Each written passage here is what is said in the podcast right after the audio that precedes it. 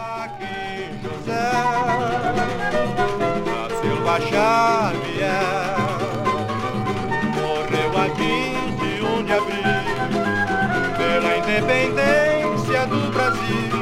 Foi traído e não traiu jamais a inconfidência de Minas Gerais.